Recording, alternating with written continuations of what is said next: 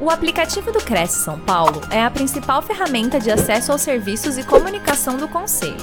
Faça agora o download na App Store e na Play Store. E siga nossas redes sociais no Facebook e Instagram. Boa noite, boa noite a todos que estão aqui presentes.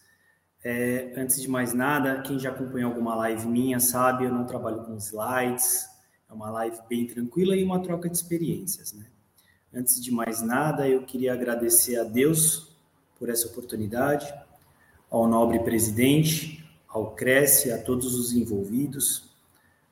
É, trabalhei 18 anos num tabelião de notas, a quem aqui estendo, sempre irei estender o meu eterno tabelião, os meus agradecimentos, Dr. Matheus Brandão Machado, e ao seu substituto, o senhor José Maria Brandão Machado. Hoje a gente vai trocar experiências, tá? É, o que, que acontece? A minha experiência de cartório e hoje no ramo imobiliário. A importância da formalização contratual. A gente vai começar por um contrato de compra e venda. Se a gente buscar a parte histórica, a gente vai falar contrato de gaveta. Quantas vezes as pessoas não falavam assim, aquele contrato de gaveta, vamos levar para o escrevente, Vamos fazer a escritura pública, que é onde transfere a propriedade com o seu registro. A gente vai falar um pouquinho sobre isso. Mas antes disso, a gente precisa entender o corpo do contrato. Um contrato sinalagmática, como os advogados conhecem juridicamente, um termo em latim, ou seja, obrigações recíprocas. Por que obrigações recíprocas, Rafael? Comprador e vendedor. O ato, ele tem que ser bilateral. As pessoas vão falar, ah, lógico, tem que ter um comprador e tem que ter um vendedor. Tudo bem, mas a gente precisa formalizar isso. E como que a gente formaliza? Dando segurança para o nosso cliente. O corretor capta, o corretor faz a intermediação, o corretor precisa formalizar isso. Aí você vai falar assim, pô, Rafael, mas o contrato é complexo.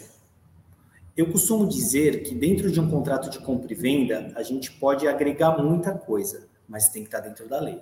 A gente não pode abusar num contrato de compra e venda. Porque o que, que o contrato busca entre as partes? Se o corretor já trouxe o comprador, trouxe o vendedor, ele uniu os interesses, a gente precisa formalizar. E essa formalização, a gente precisa ter todos os requisitos essenciais de um contrato de compra e venda, da segurança tanto para quem vende, tanto para quem compra. Então, a gente precisa buscar um equilíbrio contratual. A gente parte da premissa que comprador e vendedor estão de boa fé. Correto? Só que a gente precisa formalizar por quê? Dentro dessa boa fé, no percurso pode acontecer algum imprevisto e a gente precisa estar resguardado. Então vamos lá, a gente vai começar pelas partes. Juntamos vendedor e comprador. Perfeito, Rafael. Até aí tranquilo.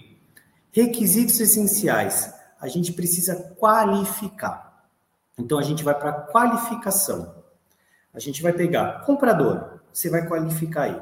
Vendedor, qualificar. Só vamos tomar cuidado para a gente não transformar o contrato de compra e venda numa salada. Vamos separar as falas. Por quê? Se a gente começa com comprador, a gente tem que continuar com comprador. Vendedor, a gente vai pelo vendedor, porque senão a gente vai misturar e isso pode dar um problema lá na frente, dar uma ambiguidade, é, dar uma duba, dúbia interpretação. Então, assim, tem que tomar muito cuidado. Vamos lá, vendedores. Como que a gente chega nos vendedores, Rafael? A gente vai pegar a matrícula do imóvel, matrícula atualizada no prazo de 30 dias. A matrícula, o que eu vejo de erro? As pessoas vão só na parte final da matrícula para saber quem é o vendedor ali. Tá no nome de João e Maria. Ele vai só na parte final, João e Maria. Não. A matrícula do registro de imóveis, ela tem que ser lida do início ao fim.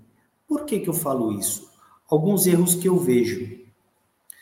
A descrição do imóvel, aí vai ter todo o histórico, pertenceu a um, a dois, a três. Existe uma verbação. Essa verbação pode ter mudado o contribuinte inicial pode ter mudado o logradouro, nome da rua, pode ter mudado o confrontante do lado direito, do lado esquerdo.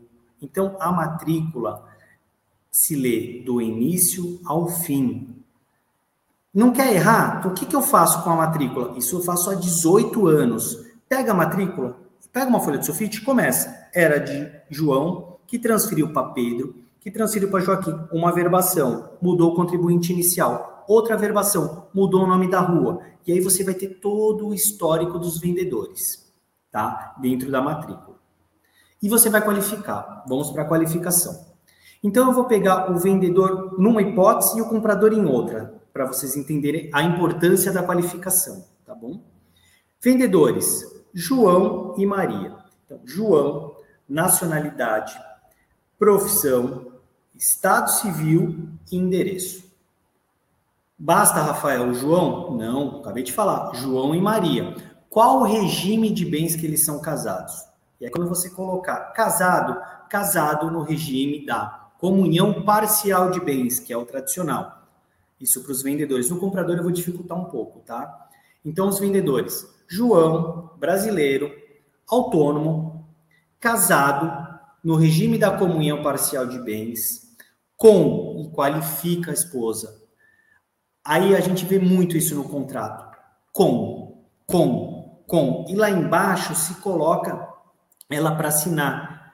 Quando a gente coloca casado com, a gente só está informando que ele é casado com. Quando a gente quer assinatura, e sua esposa, que é chamada outorga uxória, tá? E sua esposa, ou e seu marido, você sempre convoca. Casado com, você não está chamando. Nossa, Rafael, mas se ela assinar, tem problema? Tem, e vocês vão entender lá no final por quê.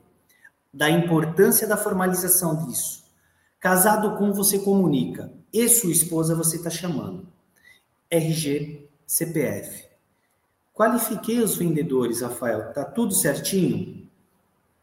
Parte dos vendedores, sim. Analisei a matrícula, qualifiquei. Vamos para o comprador. Rafael, o comprador são dois compradores, é o casal. Eu coloco os dois assinando? Sim. Rafael, é só um mas vai comunicar devido ao regime. Não tem problema, um só pode assinar. Então a regra é: na venda, se o Estado Civil for de casado, com exceção do regime da separação total de bens, com pacto antinupcial devidamente registrado, não precisa assinar. Caso contrário, precisa assinar. Eu vou mudar o exemplo no, no, nos compradores agora, tá? Então vamos lá. João e Maria são compradores. Só que eles são casados no regime da separação total de bens. Aí a importância do corretor conversar. O senhor está comprando sozinho ou com a sua esposa? Por quê? Esse regime ele não comunica separação total de bens com pacto antinupcial. Foi pactuado entre as partes. Ou seja, esse bem não irá se comunicar se ele comprar sozinho muito cuidado até para imposto de renda nisso. Eu vou chamar a minha esposa, ela está comprando comigo. Então vamos lá. João, você vai qualificar do jeitinho que eu ensinei lá em cima. Casado no regime da separação total de bens, nos termos do pacto antinupcial, lavrado no tabelião de notas, livro, páginas, devidamente registrada. Outra coisa, gente, Vamos prestar atenção quando a gente pegar um regime diferente, tá? O regime tradicional é o regime da comunhão parcial de bens, tá? Mas às vezes as pessoas querem pactuar outro regime. Então, se tiver um pacto, esse pacto para fazer efeito para o mundo jurídico, que é o chamado efeito erga omnes, tá? Publicidade a todos, o que que acontece? Ele tem que ser registrado no registro de imóveis, Poucas pessoas sabem dessa regra, mas a importância do registro vai se abrir como se fosse uma matrícula, só que de um pacto antinupcial. Então a gente tem que prestar muita atenção. Voltando, vocês vão ver que minha live eu vou falando e vou chamando atenção em alguns pontos, porque a gente já vivenciou isso no cartório, a gente vivencia isso e a gente continua vendo alguns erros que depois não vai dar registro lá na frente. Por isso a importância. Vou chegar lá. Vamos lá, gente que essa quarta nobre chuvosa, a gente tem que ir devagarzinho, né? Então, assim, qualifiquei. A esposa vai comprar, eu chamo a esposa e sua esposa e qualifico ela. Qualifiquei o pacto, qualifiquei o registro, qualifiquei tudo. E aí, Rafael, acabou? Não. O contrato de compra e venda ele é muito rico em informações. Ele, eu costumo dizer que ele cabe tudo o que você quer, porque é a sua vontade, desde que esteja dentro das normas da lei, que não seja abusivo. Aí a gente volta para o início da palestra, desde que a gente tenha o equilíbrio contratual. A boa-fé das partes, a gente parte dessa presunção. Então, o equilíbrio contratual se faz necessário do início, no meio e no fim. Qual o próximo passo agora? Objeto. Temos os vendedores, temos os compradores devidamente qualificados. Objeto, a gente vai e qualifica o objeto. Como que eu qualifico o objeto, Rafael? Existem duas maneiras hoje pela lei, tá? Eu costumo descrever o imóvel conforme a matrícula, metragem, confrontantes, eu descrevo igualzinha. Por quê? E vou explicar no final também. Tem pessoas que escrevem assim: um imóvel situado na rua, número, devidamente descrito na matrícula tal. Tá errado, Rafael? Não, não tá errado. Mas se a gente parte de uma presunção que as duas partes têm boa fé, quanto mais elementos, mais informações tiver, o contrato fica rico. Quanto menos informações, o contrato, não que ele fique fraco, mas ele não é tão transparente tá? Pode gerar um problema futuro. Eu descrevo. Porque não é todo mundo que tem a técnica de ler. Às vezes a pessoa que está comprando, ela não conhece uma matrícula. Então a gente, como o, fazendo o ato instrumentário, a gente tem essa obrigação. Então eu descrevo o imóvel.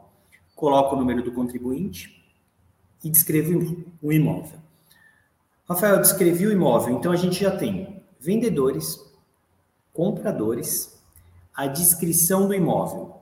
E agora, Forma de pagamento. Eu costumo colocar que a presente venda é feita em caráter ad corpus. Por que ad corpus? Do jeito que se encontra, do jeito que está. Para amanhã ou depois não ver. Ah, mas não tinha. É em caráter ad corpus. O senhor viu o imóvel, o senhor vistoriou, o senhor concordou, é em caráter ad corpus. Porque pode gerar um problema. Tá? Valor. As pessoas me perguntam assim, Rafael, mas o valor no contrato de compra e venda? Se tiver nota promissória, como é que eu faço? Não dá para fazer. Dá.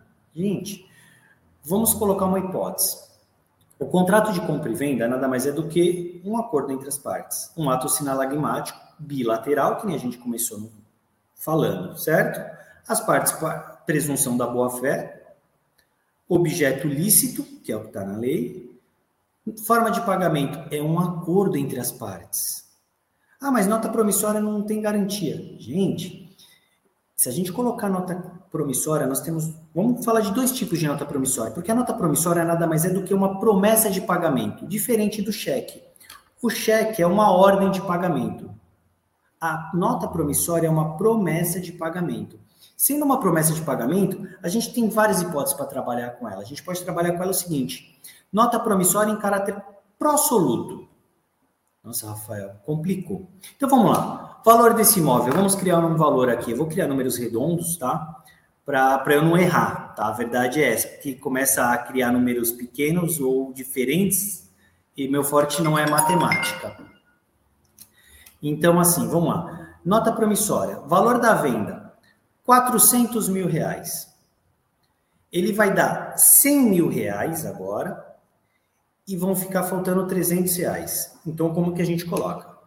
O valor da transação é feito em, cara, em caráter de valor de 400 mil reais, serão pagos da seguinte forma, dois pontos. 100 mil reais neste ato, em moeda corrente nacional, por TED, aí vocês vão ver a forma de pagamento e sempre mencionem, tá? Sempre mencionem. E o saldo restante, ou seja, o valor de 300 mil reais, serão pagos por intermédio de 10 notas promissórias, cada uma no valor de 30 mil reais, em caráter prosoluto. Rafael, o que é o caráter prosoluto nessa nota promissória? Caráter prosoluto é que você está dando quitação, você está resguardando o bem, e só as notas promissórias podem ser executadas amanhã ou depois se não forem pagas. Nossa, Rafael, mas aí não tem garantia. Você não falou que tinha que ter um equilíbrio contratual? A nota promissória é uma promessa de pagamento. Então, vamos buscar o equilíbrio, quer ver? Em caráter pró-solvendo. Qual a diferença de pró-soluto e pró-solvendo? Pró-soluto, você está dando quitação do imóvel e só as notas promissórias respondem. Pró-solvendo, o nome já diz, é uma condição resolúvel, que você pode acrescentar também. Vai se pagando, vai se solvendo a dívida. No caráter pró-solvendo é mais seguro? É. Para ambas as partes? Eu entendo que sim, alguns vão falar, não, mas para o comprador não é bom. Mas se o comprador parte do princípio da boa-fé, por que não fazer em caráter pró-solvendo? Vai se solvendo a dívida devagar. Amanhã ou depois ele não pagou. Eu tenho o bem e tenho uma nota promissória, que é uma promessa. Então, vejam a diferença e vocês dão segurança para o cliente. Pró-soluto e pró-solvendo. Tá? Essas são as formas de pagamento. A gente também pode colocar condição resolutiva, que isso vai ficar vinculado. Pô, Rafael, mas você falou que o contrato de compra e venda de gaveta não é melhor ir para a escritura? Mas aí que tá. Às vezes as pessoas não querem ir direto para a escritura. Elas querem fazer o contrato de compra e venda, ter essa obrigação recíproca, um de vender, o outro de comprar um de entregar ou dar a coisa e o outro de pagar. São obrigações recíprocas. E eles querem tomar um fôlego, a gente precisa tirar todas as certidões que a gente sabe, todas as certidões necessárias dentro do prazo, mostrar que o vendedor não tem execução, não tem trabalhista. Aí vocês vão falar, nossa, Rafael, trabalhista. Gente, muito cuidado. A responsabilidade técnica num contrato é muito grande a gente tem que analisar todas as certidões, a gente tem que dar segurança para as partes. Muitas das vezes contratam advogados, os advogados olham e façam, contratem advogados, façam acontecer, tá? Porque é um patrimônio que você está comprando. Não é um par de sapato. Ah, eu comprei se eu errei. Não, é um patrimônio e a gente sabe o quanto é difícil, o quanto é demorado, o quanto a gente junta eu costumo dizer o seguinte, isso eu aprendi com o Dr. Matheus Brandão Machado. Uma vez ele perguntou assim para mim, Rafael, toda a escritura de compra e venda é igual? Eu estava no meu terceiro ano de cartório. Eu olhei para ele e falei, é, compra e venda. Comprador, vendedor, objeto, as normas da corregedoria, a gente segue tudo. Ele falou, não. Cada compra e venda tem uma história. Às vezes quem está comprando é um investidor, às vezes é a única moradia, às vezes quem está vendendo é porque precisa do dinheiro. Então, cada transação tem uma história por trás. E a gente precisa se resguardar. Trabalhista, puxe. Execuções, puxe. Todas as certidões de praxe, que até, até me comprometo aqui com Cresce uma hora, a gente fala um pouco de certidões, é que se eu estender certidões, depois eu não vou conseguir abrir para perguntas. Mas puxem todas as certidões. Voltando ao tema. Descreveram vendedor, vamos lá. Compradores, objeto, valor. Eu dei as duas opções de nota promissória. Vamos colocar as cláusulas agora. Irrevogável e retratável. Todo mundo questiona essa cláusula. Esse contrato é irrevogável e retratável. A cláusula é, é justo? É, é um equilíbrio. Porque se a pessoa está vendendo, ela está tá vendendo porque tem uma necessidade. Se a pessoa está comprando, tem uma necessidade. Então, presume-se a boa-fé que ninguém vai, mas a gente não sabe o dia de amanhã. Isso pode acontecer e todo o contrato ele pode ser revisto, ele pode ser que as condições mudem. Então, coloquem a cláusula irrevogável e retratável, porém eu não não falo para vocês que é uma cláusula segura, porque a gente não sabe o dia de amanhã. A gente entende que vai se cumprir, mas a gente não sabe. Penalidades. Cuidado com penalidades. Se a gente falou no início da nossa live que a gente tem que buscar o equilíbrio contratual, não adianta a gente fazer algo absurdo. Ah, se você não honrar com o compromisso, eu vou te colocar uma multa mais mora de 50%, 60%. Gente, a gente sabe que isso não cabe dentro do contrato, é abusivo, ultrapassa dos limites da lei. A gente pode colocar toda a nossa vontade no contrato, desde que sempre respeitando a lei vigente no país. Multa é 10%. Não adianta, gente. Eu tenho comprar. Ah, mas pô, é porque aí o cara vai ficar com medo. Gente, ele não vai ficar com medo. A cláusula já nasce morta, você vai colocar, ela já nasce morta. Ela não vai produzir os efeitos, a eficácia jurídica. Então, se a gente colocar algo abusivo, não vai dar certo. E aí a gente vai partir da presunção do seguinte: a boa fé. A boa fé é tudo, tá? Então, a gente vai partir do equilíbrio contratual e boa fé. Sempre, sempre que você fizer um contrato, busquem isso que vai dar certo. As penalidades, a gente tem que ver isso. Mas, pô, Rafael, é melhor ir direto para a escritura. Às vezes as partes não querem. Mas o contrato de compra e venda, você falou que era um contrato de gaveta. Ele não vai ficar na gaveta? Nem sempre. O contrato de compra e venda é título que pode ser levado ao registro de imóveis e produz todos os efeitos na matrícula. Mas, Rafael, eu nunca registrei um contrato de compra e venda. Mas se eu registrar um contrato de compra e venda, aí depois eu vou ter que pagar a escritura. A escritura você já ia ter que pagar. Eu vou ter que pagar o ITBI na escritura. Ah, mas eu tenho que pagar o ITBI no, no contrato de compra e venda. Não contrato de compra e venda, você não tem que pagar a ETBI. Tem uma decisão do Supremo que ela já diz isso. Por que, que você não tem que pagar a ETBI no contrato de compra e venda, Rafael? Você está falando? Tem certeza absoluta? O contrato de compra e venda não transmite a propriedade. Ele é um contrato preliminar, é um contrato inicial a gente não transmitiu a propriedade, a propriedade não, não tem que se recolher o ITBI. Imposto de Transmissão de Bens Intervivos, competência do município, está na Constituição, compete ao município. Mas, Rafael, então o contrato não vale de nada? Vale muito, vale muito. O ato instrumentário que você fez ali vale muito. Ele pode ser, ele vale tanto que ele pode ser levado para o registro de imóveis para produzir os efeitos. Ah, Rafael, então tá. Eu vendi levei isso para o registro, vai ficar lá o compromisso registrado naquele imóvel. Isso significa que aquela pessoa não vai conseguir vender para outro ou passar uma escritura direto, porque ela tem um compromisso com você. Ela vai ter essa obrigação com você. Ah, Rafael, mas espera aí. Você falou que depois eu vou ter que fazer escritura. Sim, aí a gente vai para a escritura pública. Você formalizou o ato. Vendedores, comprador, objeto, forma de pagamento, tudo bonitinho, a gente vai para a escritura pública. Ah, Rafael, mas e aí? O que, que vai facilitar na escritura pública? Se esse contrato, se esse instrumento particular, o ato preliminar, ele tiver registrado, vai facilitar muito, muito. Por quê? O escrevente vai receber ele vai te pedir toda a documentação. Qual a documentação que você vai apresentar? Vamos lá de novo, para a gente recordar o início. Os vendedores, RGCPF, certidão de casamento atualizada. A gente precisa apresentar a certidão de casamento atualizada, gente. A certidão de casamento atualizada, hoje ela vem assim, número de matrículas. Se você pegar uma antiga, você vai ver termo livre folha. Gente, vamos atualizar. Mas, Rafael, por que atualizar? Que é ato comprovatório. Você precisa provar que a pessoa é casada, conforme matrícula do oficial do registro civil, das pessoas naturais, da onde for. O escrevente precisa disso, isso é norma da corregedoria. Tá bom, Rafael, até aí, beleza.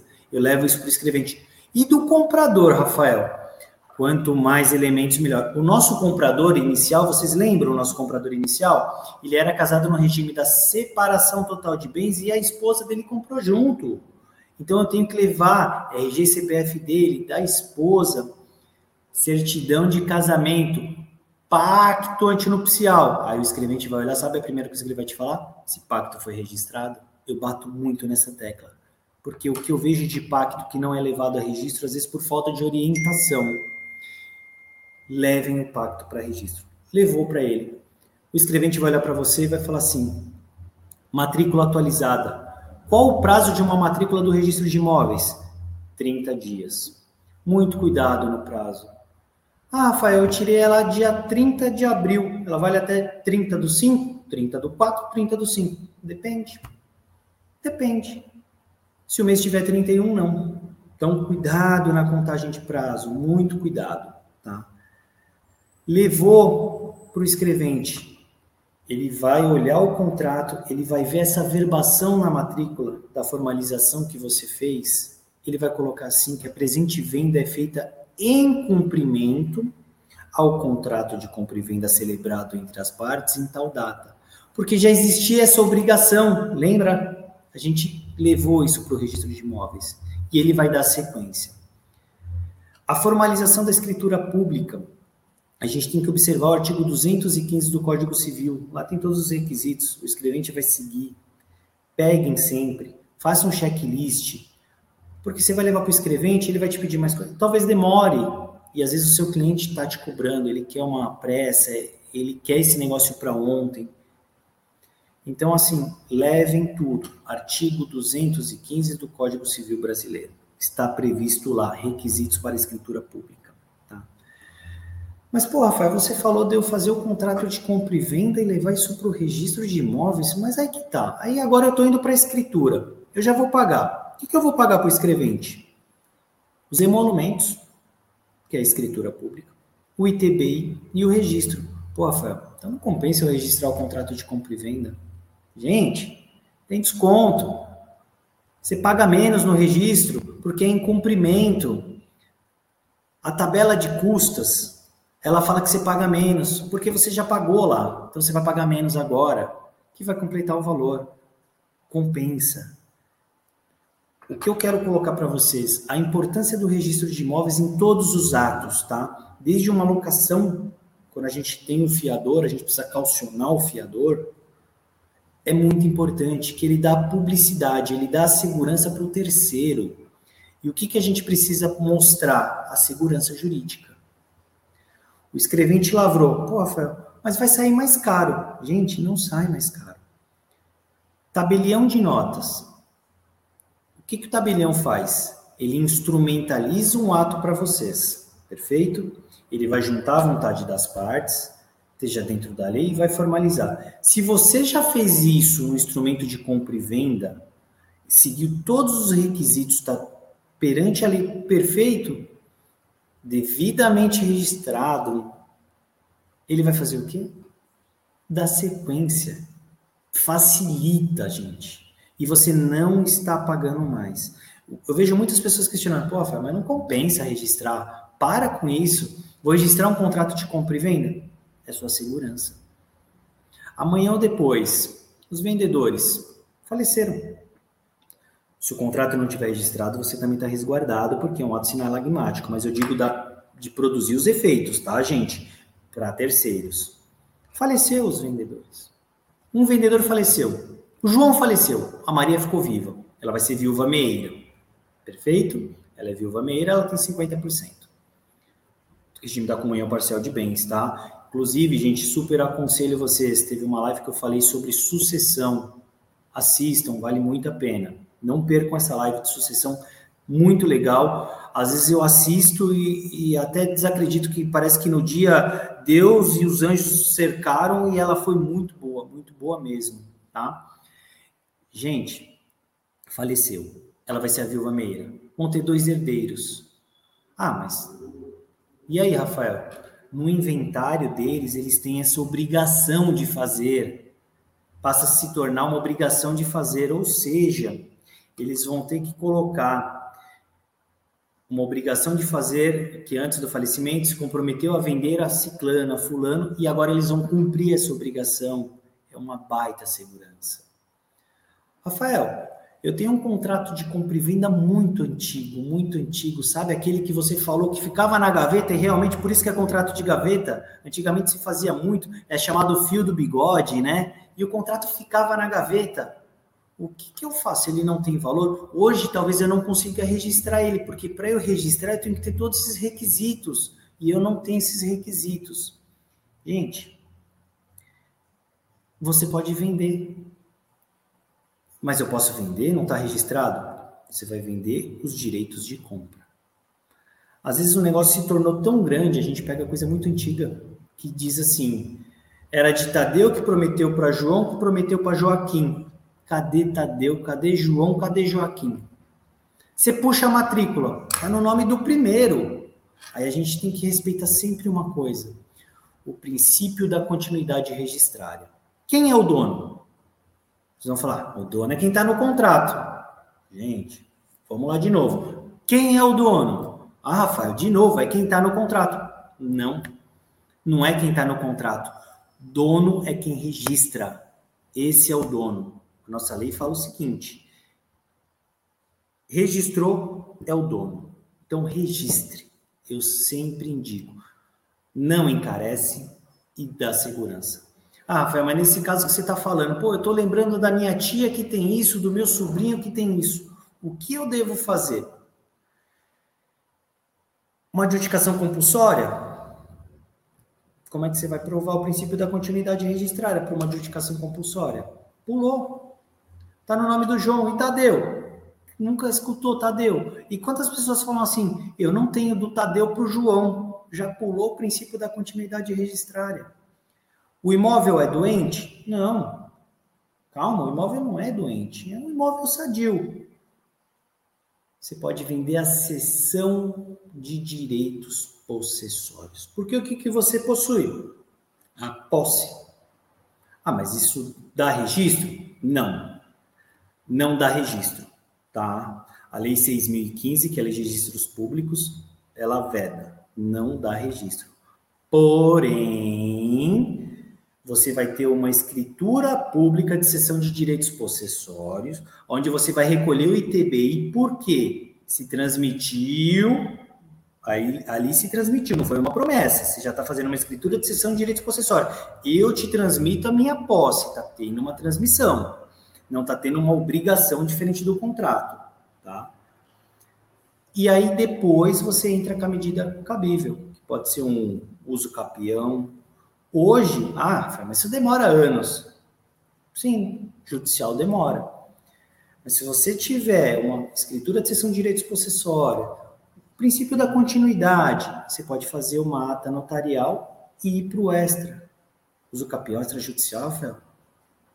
Isso existe? Existe. Não hoje, mas a gente vai entrar nesse tema. Só estou abrindo porque eu sei que essas perguntas virão. Então a gente já está deixando um pouco antecipado isso tá? Rafael, então você me aconselha o quê? Num contrato de compra e venda. Vendedor, comprador, objeto, forma de pagamento e a vontade deles. Multa? Não, cuidado, cuidado, cuidado, cuidado. Multa não pode ser abusiva.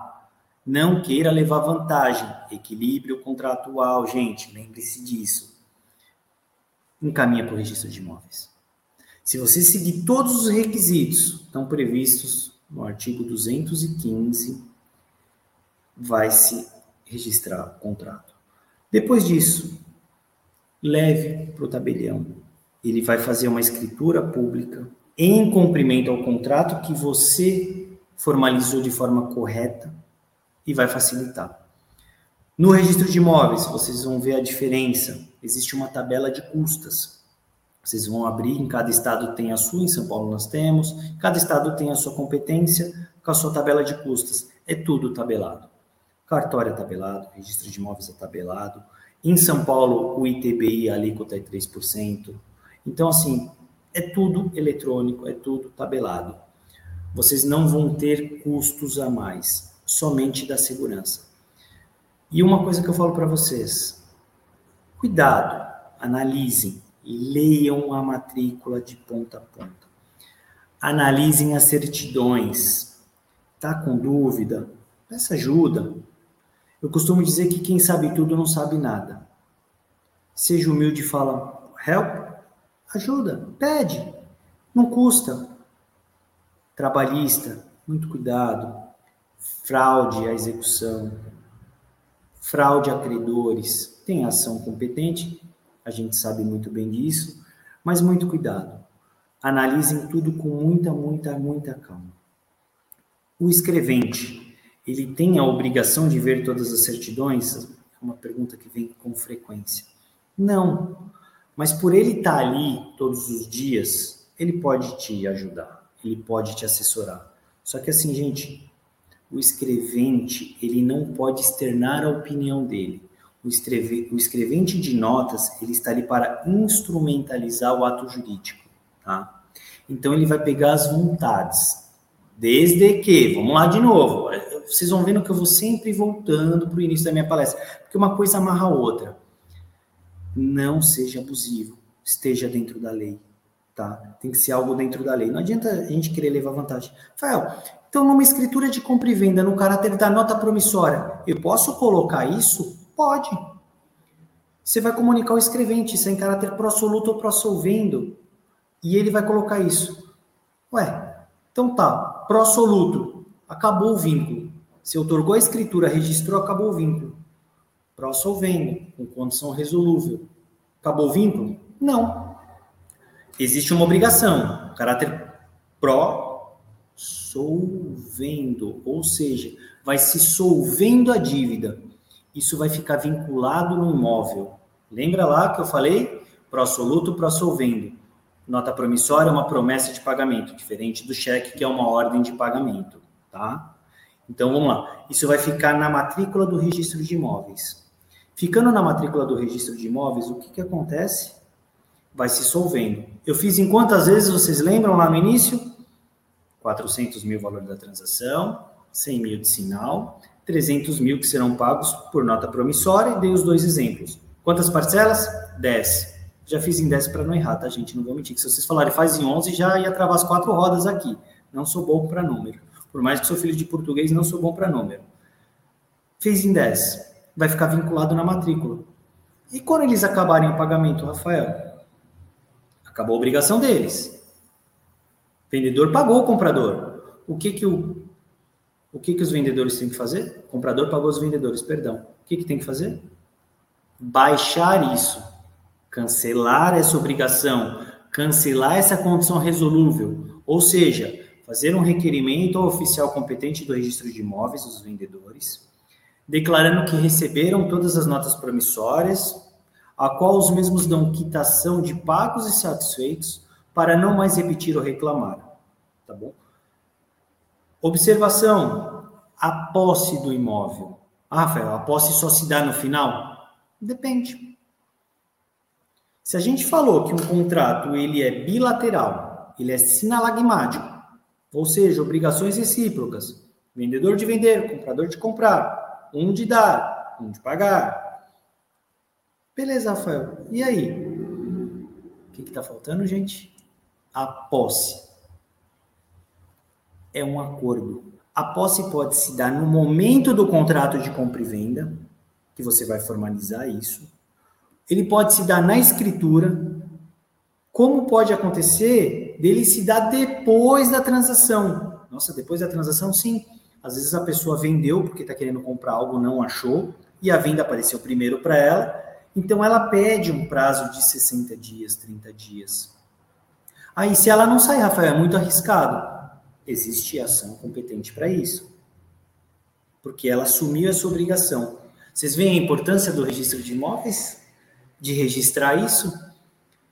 num contrato de compra e venda, onde a pessoa vendeu e falou assim: olha, após 60 dias eu saio do imóvel. Se eu não sair, sob pena diária, de... aí você coloca algo plausível. Se isso está na matrícula, qual a garantia dela?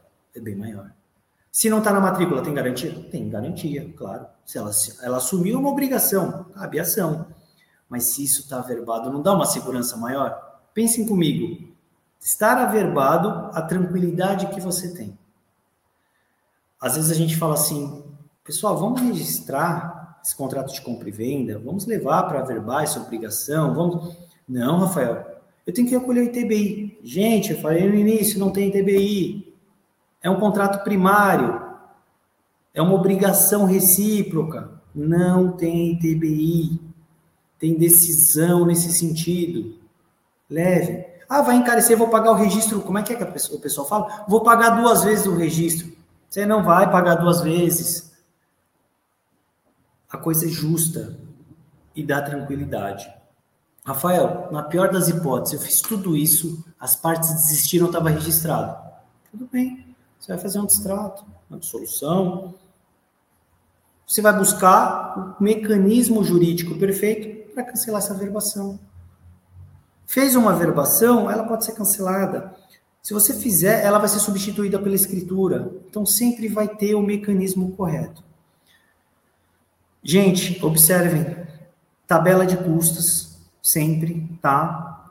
Ela é ela vai crescendo conforme o valor da transação. Eu não estou com nenhuma aqui, mas vocês podem jogar e vocês vão achar a tabela de custos no estado de São Paulo para tabelião de notas, tabela de custos para o registro de imóveis, ARISP, ela vai sempre dar. Matrícula atualizada, leiam ela. Contribuinte, puxem, puxa valor venal e valor venal de referência. Em São Paulo nós temos dois, valor venal e valor venal de referência. Puxem. Qual que eu sou tributado? Sempre pelo maior valor. Ou valor venal, ou valor venal de referência, ou o valor da transação. Um dos três, tá? Muito cuidado numa venda, com ganho de capital, com tudo isso. E os prazos, tá? Os prazos também é muito importante. Rafael, se eu levar um instrumento de compra e venda e ele for devidamente o cartório competente de registro de imóveis, o prazo do ganho de capital, qual que é? Instrumento de compra venda registrado. A partir daquela data, entrou o dinheiro. A formalização vai se dar no final, na escritura pública, que é o que transmite a propriedade com seu devido registro, que só é dono quem registra. Voltando para o início, tá? Então, assim, Cuidado com o ganho de capital quando você levar, porque o prazo já começa a contar. Mas, pô, Rafael, eu não recebi tudo, o prazo começa a contar? Não é uma obrigação recíproca? Sim, mas a venda se deu lá atrás. Existe uma perspectiva. Rafael, e se eu pegar final do ano um contrato de compra e venda? Eu tenho que declarar ele no imposto de renda no ano subsequente? Sim, mas eu não recebi tudo, Rafael mas o seu contador vai te orientar, ele vai colocar a quantia que você recebeu. Então, ele vai colocar nos termos do instrumento particular, aí cada um tem sua redação própria, existe uma promessa de compra e venda, aonde você recebeu tanto que entrou no seu caixa, que é para justificar. Eu não vou me estender muito, porque a gente vai abrir para perguntas, é, mas desde já agradeço muito, agradeço muito vocês, espero ter ajudado um pouco, tá, do meu conhecimento. São 22 anos quase no ramo imobiliário, só de cartório já são, foram 20 anos, tá? Fui substituto de cartório. E é isso. É, agora vamos abrir para as perguntas, tá bom? Estou à disposição. Muito bem, Rafael. Olha só, quanta experiência.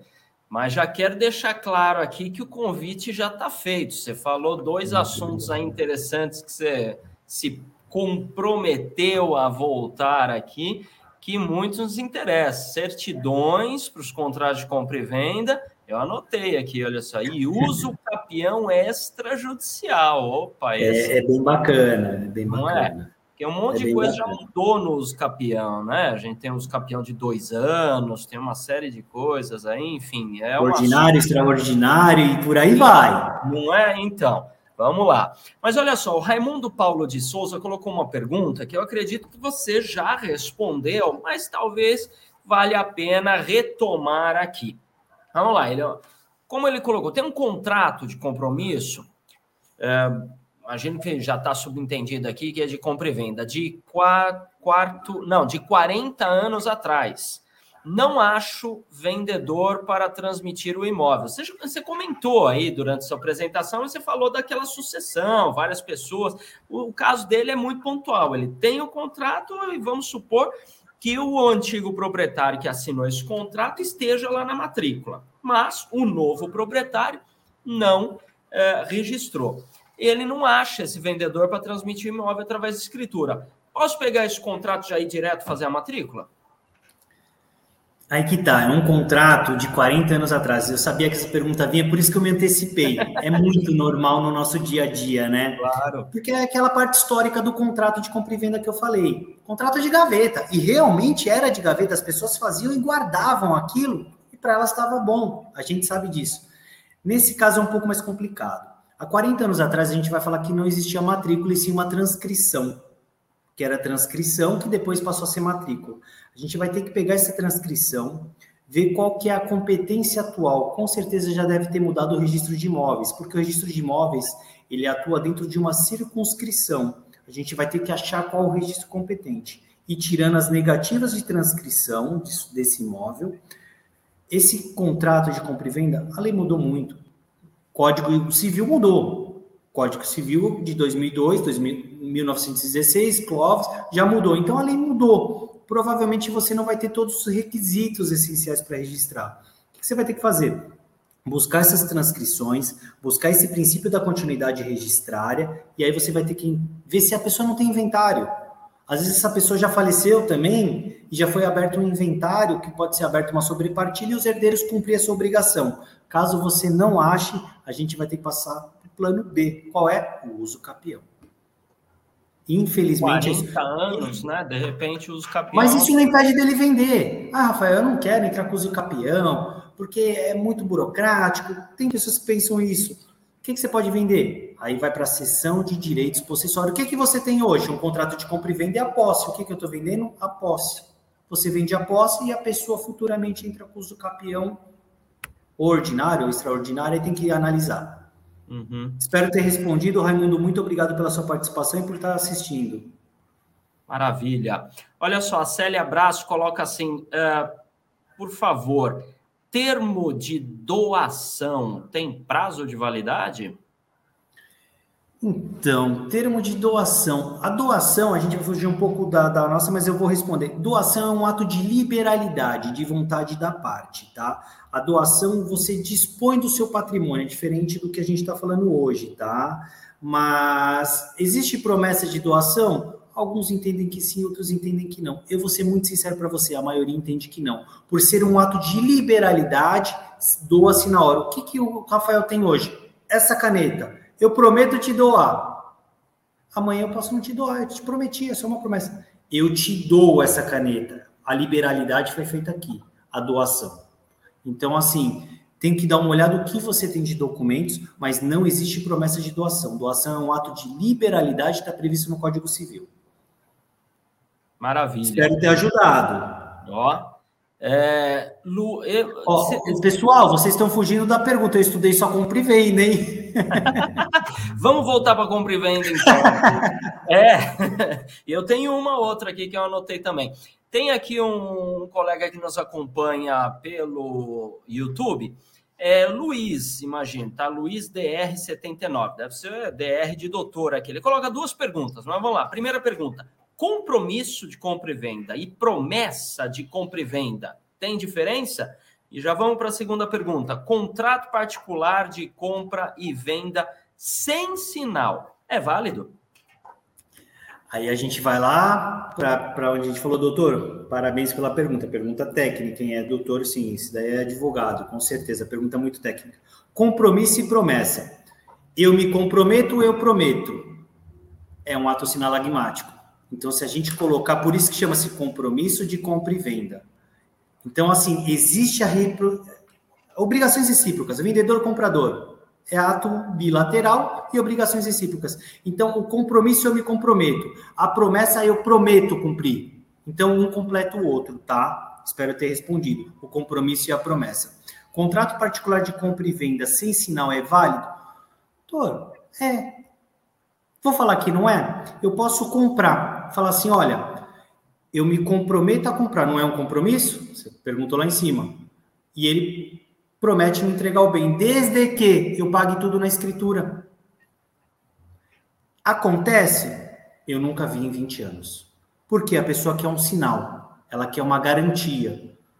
Porque ela pode se arrepender. Qual a penalidade de zero? Zero.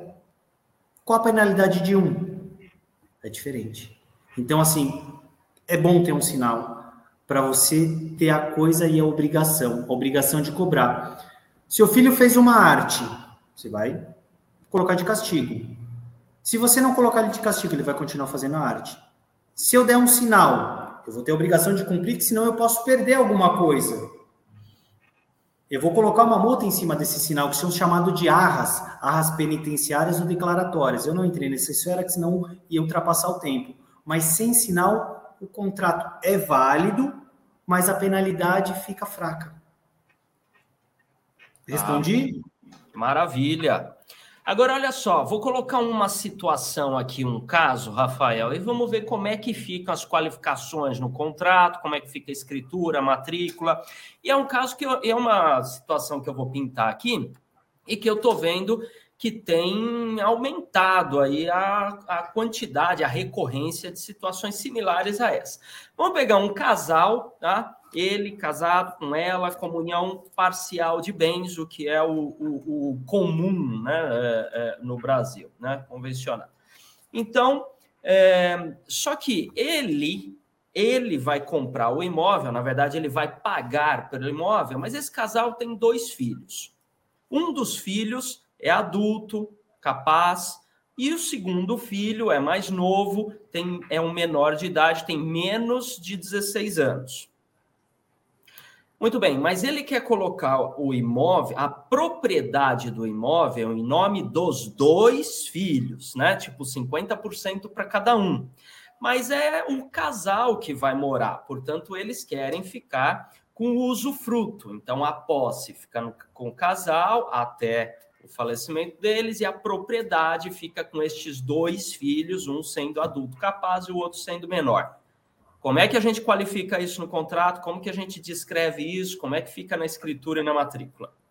Anderson, mandou bem, mandou bem. Você estava tava atento mesmo, hein? Mandou bem, mandou muito bem. Vamos lá, vamos partir do seguinte: o casal está comprando, quer colocar no nome dos dois filhos se tem, aí a gente vai para capacidade, né? Absolutamente capaz, relativamente o incapaz. Então você falou que menor de 16 anos é absolutamente incapaz, que é o que fala o nosso Código Civil, tá, gente? Então, para se colocar hoje um imóvel no nome de um absolutamente incapaz ou um relativamente, precisa de alvará judicial. Antigamente não se precisava, mas o que, que as pessoas estavam fazendo? Elas não tinham caixa para comprar, elas colocavam no nome do menor e criava-se o caixa. Foi se fechando, se fechando, hoje precisa de um alvará judicial. Eu costumo dizer o seguinte: vamos bipartir essa compra. Nossa, Rafael, bipartir a compra? Sim. O que, que você está vendendo? O imóvel é a propriedade plena, vamos dizer assim. A gente vai pegar ela, vai destrinchar ela, usufruto e nua propriedade. Quem está comprando a nua propriedade? Os filhos. Quem está comprando o usufruto? Os pais. Então você bipartir e dá para fazer isso tanto no instrumento de compra e venda, você já pode colocar, você vai colocar compradores, o casal, os filhos, sendo ele por alvará, você vai ter que mencionar o alvará do menor. E quando você levar isso para o escrevente, ele vai também colocar que o imóvel é, é, é, é, é a, a, presente venda é vendida na seguinte proporção: a nua propriedade aos compradores tais e tais e o usufruto tais e tais. Então você já bipartiu. Encarece, ITBI a mesma coisa.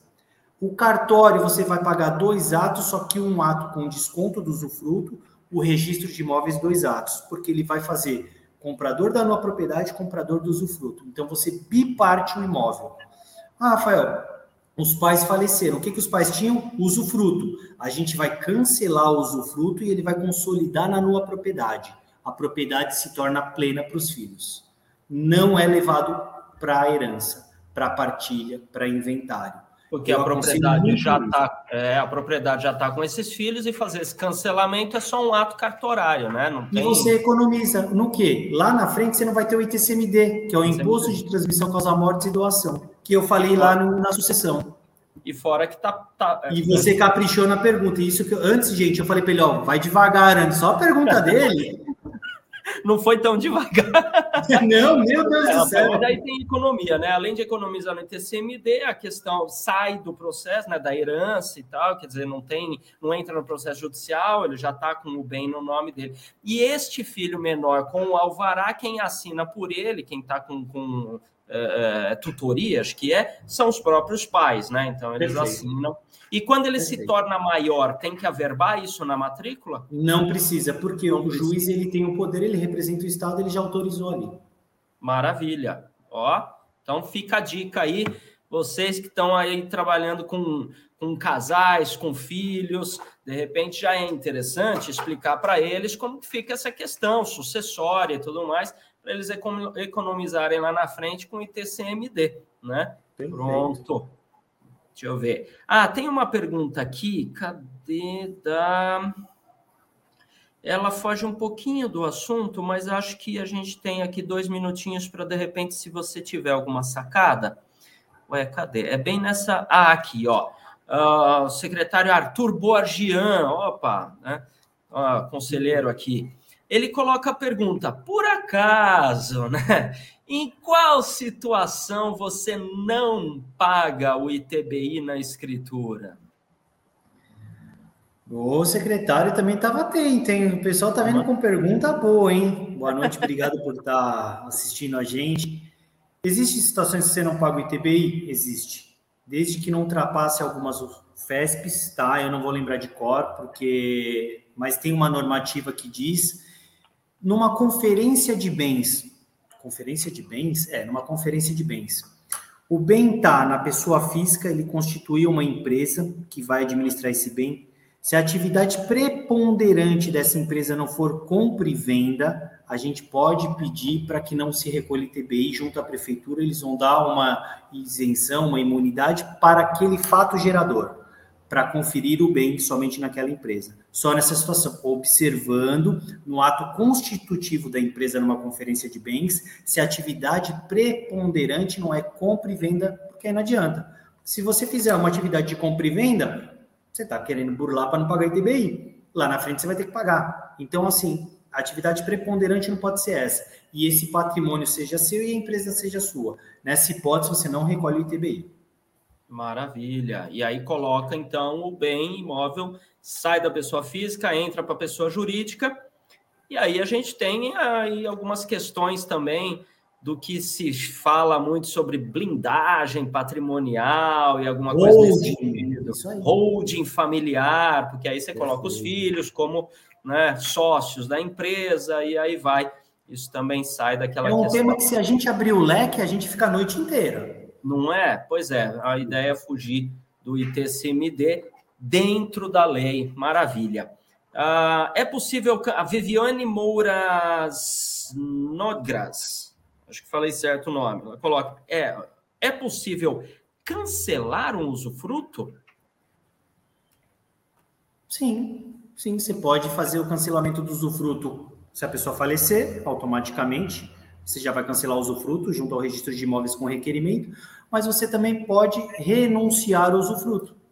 Eu reservei o usufruto, hoje eu quero os frutos, amanhã eu não quero. Faço uma escritura pública de renúncia de usufruto e levo ela para registro. É assim. Maravilha. Mas Diferente e... da doação, hein?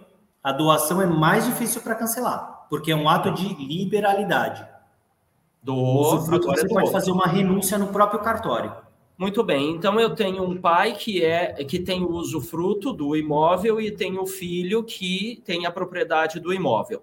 Este pai ele pode renunciar ao usufruto, mas este filho não pode entrar com cancelamento de usufruto se não ter, hum. se não tiver a, a, a, anuência do pai, ou seja, a renúncia do usufruto. A vontade é do pai.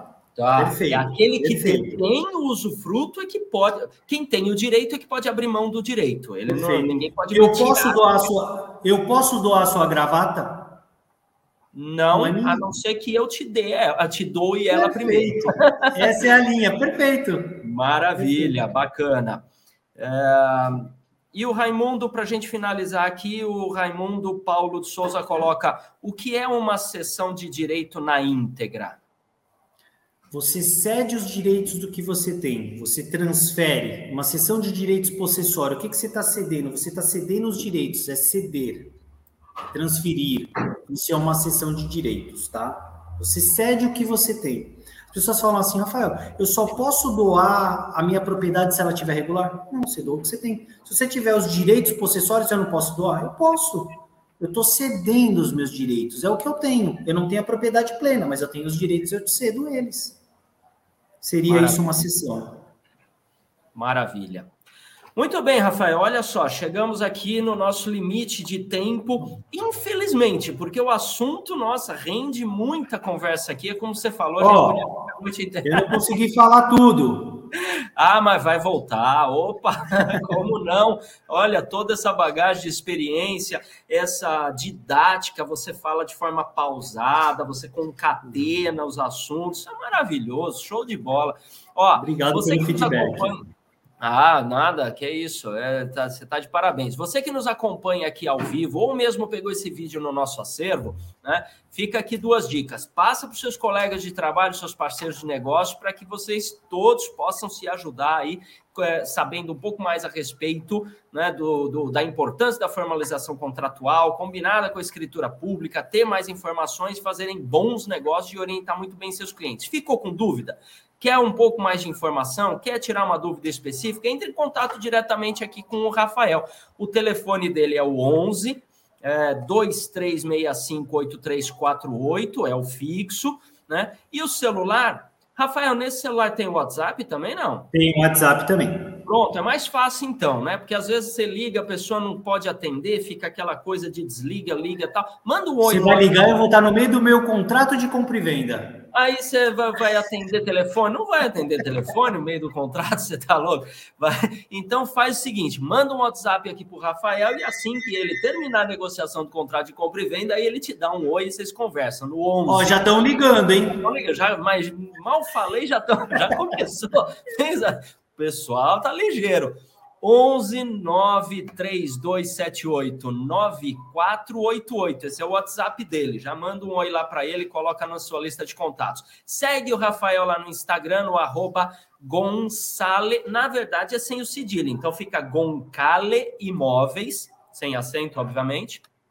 E o site dele, www.goncale, né, de Gonçale, o sobrenome dele. Não tem o S no sobrenome, é Rafael Gonçale sem o S. Então fica gonçale, goncaleimóveis.com.br. Tá? Você é corretor de imóveis, é um agente dentro do mercado imobiliário, faz parceria aí com o Rafael, cara tem experiência bastante, olha que bacana. E pode tirar dúvidas, né? Eh, sanar suas dúvidas aí com o Rafael. E já fica aqui então consignado, Rafael, o nosso convite né, para que você volte aqui mais uma palestra, seja numa quarta nobre ou numa outra live, de acordo com a sua disponibilidade, para falar de certidões para contrato de compra e venda e de uso capião extrajudicial. Essa aí é matadora. Vamos ter que ter esse, essa, essa agenda aqui. Eu quero agradecer a quem nos acompanha aqui pela sua audiência e te parabenizar profundamente pela sua decisão de assistir aqui essa live e de estar assistindo aqui as lives que a gente oferece, porque você está buscando melhoria e só por isso você já merece um parabéns. É de profissionais assim que sempre querem melhorar o seu comportamento profissional e pessoal que a gente precisa para deixar nosso mercado ético, moral, competente. Então, está de parabéns. Rafael, muito, muito obrigado pela sua disponibilidade, pelo seu despojamento, por essa didática, né? E esse despojamento de compartilhar a sua experiência. Que maravilha, né? Que bacana a gente poder contar com pessoas com a, a, a, a competência né, a, a, que você tem para compartilhar aqui de forma voluntária, né, graciosa, o conhecimento conosco. Então, em nome de toda a diretoria do Cresce, na figura do seu presidente José Augusto Viana Neto, eu quero estender os nossos mais profundos agradecimentos por ter nos dado a oportunidade de ter podido contar aí com a sua experiência brilhantando aqui a nossa quarta nobre. Muito obrigado. Eu vou ficando por aqui, deixando um abraço para quem nos acompanha e pedindo para que você deixe a sua mensagem final aqui para quem nos acompanha para a gente encerrar a nossa live. Queria agradecer mais uma vez o Cresce, agradeço a Deus, a minha família, a todos que estão comigo presente no dia a dia. Não vou entrar em tema político, nada, mas, gente, domingo, Consciência, só isso, tá? Muita consciência é um momento muito importante para todos, independente de partido, de quem é, de quem não é. Votem. Votem consciente. Obrigado, obrigado por todos os envolvidos. Muito obrigado. Mestre, você fez uma pergunta muito difícil e técnica, mas muito obrigado. Gostei muito, foi muito bacana e até a próxima. Agradeço.